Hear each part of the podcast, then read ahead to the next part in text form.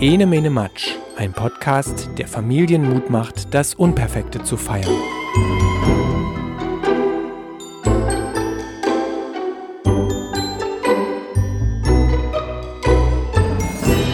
Hallo, hier ist Maja von enemenematsch.de, ein Podcast, der sich mit Kindsein und Kindheit beschäftigt. Und heute möchte ich mit euch über Ernährung sprechen. Ihr merkt, ich habe einen ganz kratzigen Hals, ich bin erkältet, habe mich aber entschieden, das Thema jetzt trotzdem aufzunehmen, denn man versteht mich ja. Ernährung und Essen, ja, das ist ein Trendthema, ein, ein wirkliches Trendthema und überall sprechen ständig Menschen über Ernährung. Deswegen habe ich erst gezögert, das Thema hier aufzumachen, aber ich habe es jetzt doch getan, weil ich einige Gedanken dazu, die ich grundlegend finde, teilen möchte. Einfach, weil ich finde, dass uns bei diesem Thema so ganz viel verloren gegangen ist. Also Sinnlichkeit, das Bewusstsein für die Entstehung von Nahrung und die Dankbarkeit, die mit Essen eigentlich verbunden sind. Das ist schon so oft abhanden gekommen. Denn Essen und Ernährung, wie ich es beobachte, werden oft als Mittel zum Zweck betrachtet, oft um ein bestimmtes Ergebnis zu bekommen, also hinsichtlich ein bestimmtes Ergebnis von Schönheit, so wie wir sie begreifen heutzutage, von Fitnessfaktor, von Body Mass Index. Und ich frage mich schon, das schwirrt ja überall rum, diese Attribute, was wir unseren Kindern vermitteln, welche Gedanken wir ihnen hinsichtlich Essen und Ernährung so einpflanzen in die Köpfe. Ich bin im Alltag selbst unfreiwillig ganz oft mit dem Thema konfrontiert, weil meine Kinder Zöliakie haben und ich auch und wir deswegen hinsichtlich Essensbeschaffung nichts dem Zufall überlassen können im Alltag und wenn wir unterwegs sind schon gar nicht. Also wir müssen immer planen, ob wir Essen einpacken oder ob es irgendwo Stellen gibt, wo wir dann wieder glutenfreies Essen bekommen können. Ich werde auch zwangsläufig oft in Gespräche über glutenfreies Essen verwickelt, weil es eben für viele Menschen sehr erstaunlich ist, dass man sich nicht einfach beim Bäcker ein Brötchen kaufen kann und dass man nahezu alles selbst machen muss oder eben ganz viel Planung dahinter steckt, wie man für die Kinder von vornherein die Essensversorgung sichert über den Tag. Ich gerate damit auch manchmal in Situationen, die ich für mich selbst als unangenehm empfinde. Wenn beispielsweise ein Kind bei einem neuen Freund oder einer neuen Freundin zum Geburtstag eingeladen ist. Ich nehme jetzt das Beispiel Geburtstag, obwohl wir gerade Corona-Zeit haben und Lockdown und Feiern ja gar nicht stattfinden, aber ich bin guter Dinge, dass das sich wieder ändert. Also wenn sie, wenn, und, und bei ihm in diesen Situationen, ein, eins meiner Kinder war bei einem neuen Freund oder einer neuen Freundin eingeladen und dann muss ich also als Mutter bei Menschen, die ich noch gar nicht kennengelernt habe, anrufen, um zu sagen, dass mein Kind da jetzt nicht normal mitessen kann bei der Feier. Und das ist für mich nicht angenehm, weil ich da gleich so einen Sonderstatus einnehmen muss, den ich eigentlich gar nicht haben will. Und muss aber sagen, da kommt oft ganz großes Verständnis. Obwohl ich auch immer anbiete, dass ich das Ersatzessen mitgebe, fangen dann die meisten Menschen wirklich an, glutenfrei zu kochen, manchmal sogar für alle Kinder dann auf einmal. Und ich bin dafür wahnsinnig dankbar. Denn für meine Kinder ist es natürlich schön, mitessen zu können und auch mal etwas anderes zu bekommen als das Gewohnte. Aber ich möchte gar nicht über glutenfrei im Speziellen sprechen, sondern über das Essen im Allgemeinen. Und da mache ich mir eben so meine Gedanken, was Essen sein sollte und was es in unserer Gesellschaft tatsächlich ist im Moment. Es sind da verschiedene Strömungen zu beobachten, die von völliger Ignoranz, so dieses Hauptsache billig und was im Magen, bis hin zu Dogmatik oder so einer Sturheit zumindest geht. Ja, diese Leute, die sagen, mein Kind darf jetzt nur vegan und nur Vollkorn und die Kalorien bestimme ich. So jetzt mal ganz drastisch ausgedrückt, aber ich finde, zwischen diesen beiden Extremen bewegen wir uns beim Thema Essen und Ernährung und alle möglichen Spielarten dazwischen gibt es natürlich auch. Es ist ja auch so, wenn man die Frage nach dem Stellenwert von Essen aufwirft, dann ist es ja auch wieder so, dass der Stellenwert von Essen nicht so wahnsinnig hoch ist. Also Arbeit und Leistung in unserer Welt, die sind teilweise ja noch so überdimensioniert und weiche Sachen wie Essen oder Zeit haben oder so, das steht immer immer noch so ein bisschen an. Und ich komme ursprünglich aus Bayern und lebe jetzt in Ostdeutschland. Und da ist das Ganztagsbetreuungsnetz schon viel mehr ausgebaut und durchdacht. Was einerseits für arbeitende Eltern den Vorteil hat, dass sie viele Wahlmöglichkeiten und eine hohe Flexibilität in der Auswahl der Betreuungsplätze haben, wenn sie das möchten. Andererseits werden Kinder über Mittag eben häufiger noch von einem Caterer versorgt und das Thema Selbstkochen ist dann auf das Wochenende verschoben. Dabei möchte ich jetzt auch gar nicht überheblich klingen, denn ich weiß selber, dass viele Dinge zu erledigen sind, wenn man einen Job hat und kleine Kinder und das alles unter einen Hut kriegen soll und dass man dann natürlich Hilfe annimmt, da wo man kann. Und wenn das jetzt äh, die Essenslieferung ist zum Mittag, dann ist es ja erstmal ganz, ganz verständlich, dass man sich da die Hilfe annimmt, die da kommt. Der Zöliakie wegen sind wir in das tägliche Selbstkochen und Backen ja sozusagen hineingezwungen worden. Und ich habe das oft als Belastung empfunden im Alltag. Aber immer wenn ich diese Diskussionen um Essen und Caterer in Kitas und Schulen mitverfolge, dann empfinde ich diese Tatsache mittlerweile als Segen und nicht mehr als Last, weil es eben auch einen Wert hat, wenn Kinder selbst gekochtes Essen zu sich nehmen. Wobei ich jetzt allerdings auch sagen muss, dass ich sehr großes Glück habe, denn mein Mann entspannt sich beim Kochen und übernimmt das deswegen ganz oft und ihm macht das dann auch nicht so viel aus.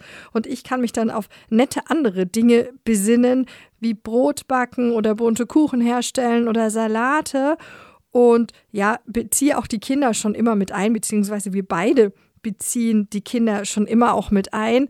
Auch da stand zunächst der Gedanke dahinter, sie müssen sich ja glutenfrei ernähren, kriegen das nicht immer und da sollte man schon von klein auf einfach sich gut auskennen mit dem Essen. Und als sie kleiner waren, da haben die begeistert Gemüse geschnippelt und mittlerweile kochen sie sich eben kleinere Gerichte schon selber. Mein Sohn ist ganz begeisterter Kartoffelpufferhersteller geworden. Das liegt wahrscheinlich aber auch an der netten Schneidemaschine, die wir hier dafür haben, wo man diese Kartoffeln in ganzen Reihen stopfen kann und dann kommt da unten so kleines, ähm, klein gehäckseltes äh, Kartoffelzeugs raus und das mag der natürlich. Und wir pflanzen auch so kleinere Dinge selbst an, so Karotten, Zucchini, Radieschen, Gurken oder Kräuter und ziehen Sprossen. Vielleicht hast du es da besser. Also wir sind nicht auf dem Land, sondern in der Stadt, haben also keinen großen Garten, aber wir nutzen eben die Möglichkeiten, die sich hier bieten bei uns. Ja, und so bin ich selber in dieses Thema hineingestolpert und sehe jetzt im Nachhinein oder so im Wachsen der Kinder die Vorteile, die das mit sich bringt. Wie gesagt, ist das eher aus einem Zwang geboren. Aber ich merke eben das Positive daran, dass sich durch das Selbermachen bei den Kindern auch ein gutes Bewusstsein für das Essen entwickelt hat. Denn selber kochen kreiert ja auch einen Geschmackssinn, einen individuellen Geschmackssinn. Das ist was anderes, wenn du was selbst gekochtes, was selbst gemachtes isst vom Geschmack, als wenn das aus so einer Großküche kommt. Und ein Kind, was weiß, wie ein Apfel schmeckt, der vom Baum geerntet ist, wie ein wie eine Möhre schmeckt, die es selber gezogen hat und isst, das hat einen ganz anderen Geschmackssinn, als wenn wir Menschen haben, die alles so immer so aus einer Soße bekommen haben. Und dieses Ernten von frischen Obst oder Gemüse, das spricht ja auch einfach mehr an, so dass man so eine Möhre, die man selbst gezüchtet hat, die möchte man auch einfach mehr kosten, als wenn das jetzt irgendwo herkommt. Die möchte man probieren, das hat man eingepflanzt geerntet und dann will ich natürlich auch wissen, wie das schmeckt. Auch das Beobachten des Wachstums, diese Fülle, die die Erde für uns bereitstellt, das Buddeln in der Erde mit den Händen, so der Geruch auch von frischem Gemüse, von Radieschen, die Farben zu sehen und das alles dann zu schmecken, das spricht alle Sinne an. Und dann haben wir einen ganz anderen Begriff von Essen und Ernährung als dieses reine, du musst was im Magen haben und sollst satt sein. Und so finde ich es wichtig, Kindern beim Thema Essen eben mehr mitzugeben, als dass es sich um reine Nahrungsaufnahme handelt, sondern da ist eine ganz tiefe Sinnlichkeit dabei. So ganz viel wird dabei angesprochen. Und da spielt auch so eine ganz tiefe Erdung mit rein. Und dieses Bewusstsein, dass man als Mensch Teil einer ganz wundervollen, sinnhaften Umgebung ist. Das ist das eine. Dann finde ich auch, dass die Atmosphäre beim Essen eine Rolle spielt. Und damit kommen wir wieder zu zum Thema Kita und Schule auch und Alltag. Und ich habe meine Kinder nicht im staatlichen Schulsystem, weil ich hinter dem nicht stehe, aber ich sehe oft mal Schulen oder Essensräume. Auch von innen habe ich schon viele gesehen. Und ich finde es manchmal ganz schlimm, zu sehen, wie in vielen Schulen die Umgebung des Essens konstruiert ist. In der Gegend, in der ich wohne, sind die meisten Schulen darauf ausgerichtet, dass die Kinder in der Schule auch Mittag essen. Und das ist ganz oft in den staatlichen Schulen zumindest auf Massenabfertigung ausgelegt, so wie in einem Großbetrieb. Da sind ja auch Massen an Kindern und die kommen dann, da kommen dann kleine Kinder, erhalten ihre Massenmahlzeit, also ich drücke es jetzt mal ganz drastisch aus und essen das an einem sterilen Tisch in steriler Umgebung mitten im Lärm von anderen Kindern. Und da kann man sich die Frage stellen, was bedeutet das? Was bedeutet eigentlich gemeinsames Essen? Welche Umgebung zum gemeinsamen Essen ist heilsam? Und wie könnte diese Umgebung geschaffen werden? Auch für junge Kinder, auch für Kinder, die in Betreuung sind, auch für Kinder, die in der Schule essen. Gemeinsames Essen ist ja hochsozial. Ruhe, gute Gespräche, Zeit, die Gerüche und Geschmäcke wahrzunehmen, das sollte es doch eigentlich sein. Und wir Erwachsenen kennen das und leben das ja auch oft in der Freizeit, wenn wir Gäste haben oder selbst wenn wir abends weggehen. Und das finde ich wäre gut und so, so wichtig, Kindern mitzugeben. Ebenfalls wichtig finde ich, ein Bewusstsein für die Herkunft des Essens zu schaffen. Kinder sind da sehr feinfühlig für diese Problematiken. Also, dass der Apfel oder das Ei, die im Supermarkt verkauft werden, nicht automatisch vom Bauern um die Ecke kommen, sondern dass es auch höchst problematische Lieferketten gibt, das kann man einem Kind schon vermitteln. Das Fleisch von Tieren kommt, die ihr Leben für uns gegeben haben, dass viele dieser Tiere gar kein richtiges Leben haben durften, weil sie nur dafür gezüchtet wurden, massenweise in Schlachthöfen zu sterben. Das muss man jetzt einem Kind nicht in drastischen Worten vermitteln, aber sachlich informativ geht das schon. Ich hatte vor einigen Jahren ein kleines Erlebnis, das mir dieses hohe Bewusstsein und dieses Mitgefühl, das Kinder haben, so plastisch gemacht hat. Und zwar habe ich meinen vierjährigen Sohn damals in den Kindergarten gebracht also so ungefähr vier Jahre muss er alt gewesen sein. Und an der Straße stand so ein Hähnchengrillwagen, die kennst du bestimmt. Das sind diese Imbisswegen, bei denen man diese gegrillten Hähnchen kaufen kann. Bräuler, wie der Sachse hier sagt. Und mein Sohn fragte, was denn das sei, was sich da in dem Wagen hinten so dreht. Und ich habe ihm dann ganz schlicht gesagt, dass es dort Fleisch zu kaufen gäbe und das, was sich so dreht, sind Hühnchen an einem Spieß. Und mein Sohn ist aus allen Wolken gefallen. Denn so ein Huhn, das kannte er vom Urlaub auf der Alm, so wie das rumläuft und pickt und Eier legt, dieses Bild hat er. Und die Vorstellung, dass Menschen ein Tier, ein Huhn töten und dann auch noch aufspießen und braten, das war ihm so fremd und so absurd, offenbar. Das hat gar keinen Platz in seiner Vorstellungskraft gehabt. Und ich war so dankbar in diesem Moment, dass er mir da die Augen geöffnet hat für die Absurdität dieser Situation, die wir als so selbstverständlich hinnehmen. Also ich bin jetzt auch kein kein Kunde von Hähnchengrillwägen und mache da keine Einkäufe, aber ich habe mich bis zu diesem Zeitpunkt auch nicht darüber gewundert, dass es sowas gibt. Und da stand dann mein vierjähriger Sohn und zeigte mir das auf, dass da offenbar eine Generation ist, die so ein liebevolles, sensibles Bewusstsein für das Leben und den Umgang mit Lebewesen hat und die diese Absurdität erkennt. Denn eigentlich ist es ja wirklich eine ganz absurde Vorstellung, dass man Tiere in Massen auf Spieße steckt. Wenn man sich das mal so ganz neutral vorstellt. Und da sind wir Erwachsenen ja auch an ein ganz seltsames Bild gewöhnt. Das klang jetzt alles sehr streng, so was ich so aufgezählt habe. Dennoch ähm, muss ich sagen, ich will jetzt auch nicht so, so eine Striktheit hier aufmachen, denn es gibt immer zwei Seiten der Medaillen. Ich finde, einerseits ist es meine Pflicht, meine Kinder über Essen aufzuklären und über Ernährung, aber dennoch möchte ich die Entscheidungsmöglichkeit bei ihnen lassen, also ob sie Fleisch essen, wie sie sich ernähren letzten Endes und sie da nicht abstempeln, wenn sie doch mal was probieren. Wir essen hier kaum Fleisch. Mein kleiner Sohn ab und zu und meine beiden Töchter, die ernähren sich tatsächlich mittlerweile vegetarisch. Meine ältere Tochter hat das damals im Kindergartenalter selbst entschieden und die ist dann dabei geblieben. Aber ich habe das nicht zwanghaft durchgesetzt, weil ich eben finde, dass Menschen sich auch ausprobieren müssen. Vielleicht denkst du da auch ein bisschen anders darüber, vielleicht ein bisschen strikter. Ich bin da ein wenig ein gebranntes Kind, so mit dieser Striktheit, weil ich in der bayerischen Ökowelle der 1980er Jahre aufgewachsen bin. Und da herrschte oft so eine Dogmatik hinsichtlich des Essens. Und da wurde ganz viel selbst gemacht und alles andere, so Massenware, Massenfleisch, wurde emotionalisiert und verteufelt. Und das war teilweise schon unangenehm für mich als Kind damals in der Erinnerung. Und da muss man auch aufpassen, denke ich als Erwachsener, dass man nicht so einen Zwang entstehen lässt, der dann Trotz hervorruft oder ein schlechtes Gewissen erzeugt, wenn Kinder denken, sie probieren gerade was Falsches aus. Das aber nur am Rande. Essen. Genau, ich fasse das jetzt nochmal zusammen. Also ich finde eben, es gehört diese Sinnlichkeit dazu, dieses Bewusstsein, dass man Essen mit allen Sinnen aufnimmt, auch das Soziale, dann ein Bewusstsein für die Herstellung von Essen, für Tierschutz und dafür, dass wir uns nicht alles einfach nehmen können auf dieser Welt. Das sind so die Punkte, über die ich bis jetzt gesprochen habe, zusammengefasst. Und ich finde noch ein weiteres Thema ganz wichtig, einen weiteren Punkt bezüglich Essen und Ernährung. Und das ist der Punkt Dankbarkeit. Und ich finde, der ist sehr mit Essen und Ernährung verknüpft.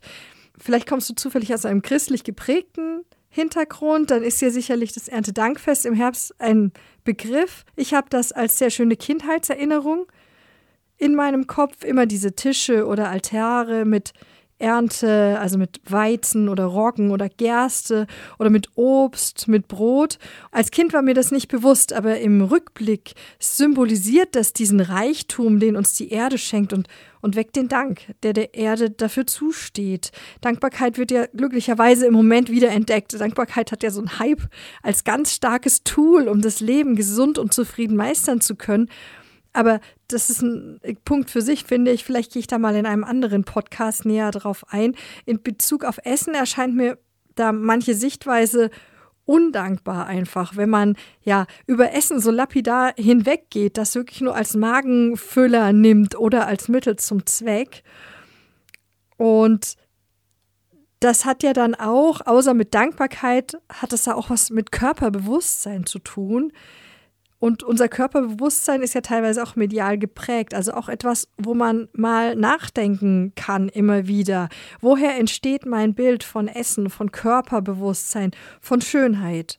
Und da herrscht ja oft dieses Bild, dass zu viel oder falsches Essen den Körper dick macht, deformiert, geradezu, dass wir abgestraft werden, wenn wir falsch essen. Also essen so als, als Schuldiger oder als das, die Ernährung als das Schuldige oder Böse, weil wir dann nicht mehr dem offiziellen Schönheitsideal entsprechen. Und das kriegen Kinder ja schon mit, dass Erwachsene Kalorien zählen oder sich Dinge verbieten, um nicht zuzulegen oder so und sich darüber unterhalten. Und natürlich ist das einerseits irgendwie gut, weil es um Gesundheit geht und weil es auch so ein Bewusstsein ist für gesunde Ernährung. Und andererseits geht damit einher auch manchmal eine übersteigerte Sicht und der Genuss, das Genießen können von Speisen geht verloren oder rückt in den Hintergrund. Und Essen sollte ja aber auch Genuss sein. Und wenn man sich gesund ernähren will und nicht die ganze Zeit so Kalorien vor sich hinzählen möchte, dann könnte man sich ja auch erstmal ganz unstreng Fragen stellen, die den Genuss jetzt nicht ausschließen, aber auch die gesunde Ernährung nicht ausschließen. Also so dieses, welches Essen tut meinem Körper gut? Was kann ich alles genießen? Das wäre dann so eine positive Herangehensweise, finde ich, die den Genuss und die Sinnlichkeit des Essens nicht verbannt oder schlecht redet und die diesen positiven Blick auf Essen als was Positives, was mich am Leben hält, was mich nährt, dass diesen Blick beinhaltet. Das finde ich wichtig. Und du siehst, Essen ist ein ganz großes, weites Thema. Aber ich finde es eben wichtig, Kindern diese Freude daran und dieses Erlebnisessen gut zu vermitteln, dass sie den Bezug spüren und die Fülle sehen, die uns die Erde schenkt und gleichzeitig eben so eine Achtung und Dankbarkeit entwickeln vor diesen Dingen, die alle so reich vor uns liegen und die wir uns im Prinzip nur nehmen müssen. Gerade weil das Thema so weit ist und man immer weiterreden könnte, bin ich ganz gespannt auf deine Meinung. Teil die mir gerne mit, deine Meinung, deine Gedanken zum Thema. Erzähle, wie hältst du das mit dem Essen? Was kocht ihr und wann? Hast du einige gute Tipps und Gedanken auf Lager? Abonniere meinen Podcast auch, dann hören wir uns in der nächsten Folge. Ich freue mich. Bis dann. Tschüss.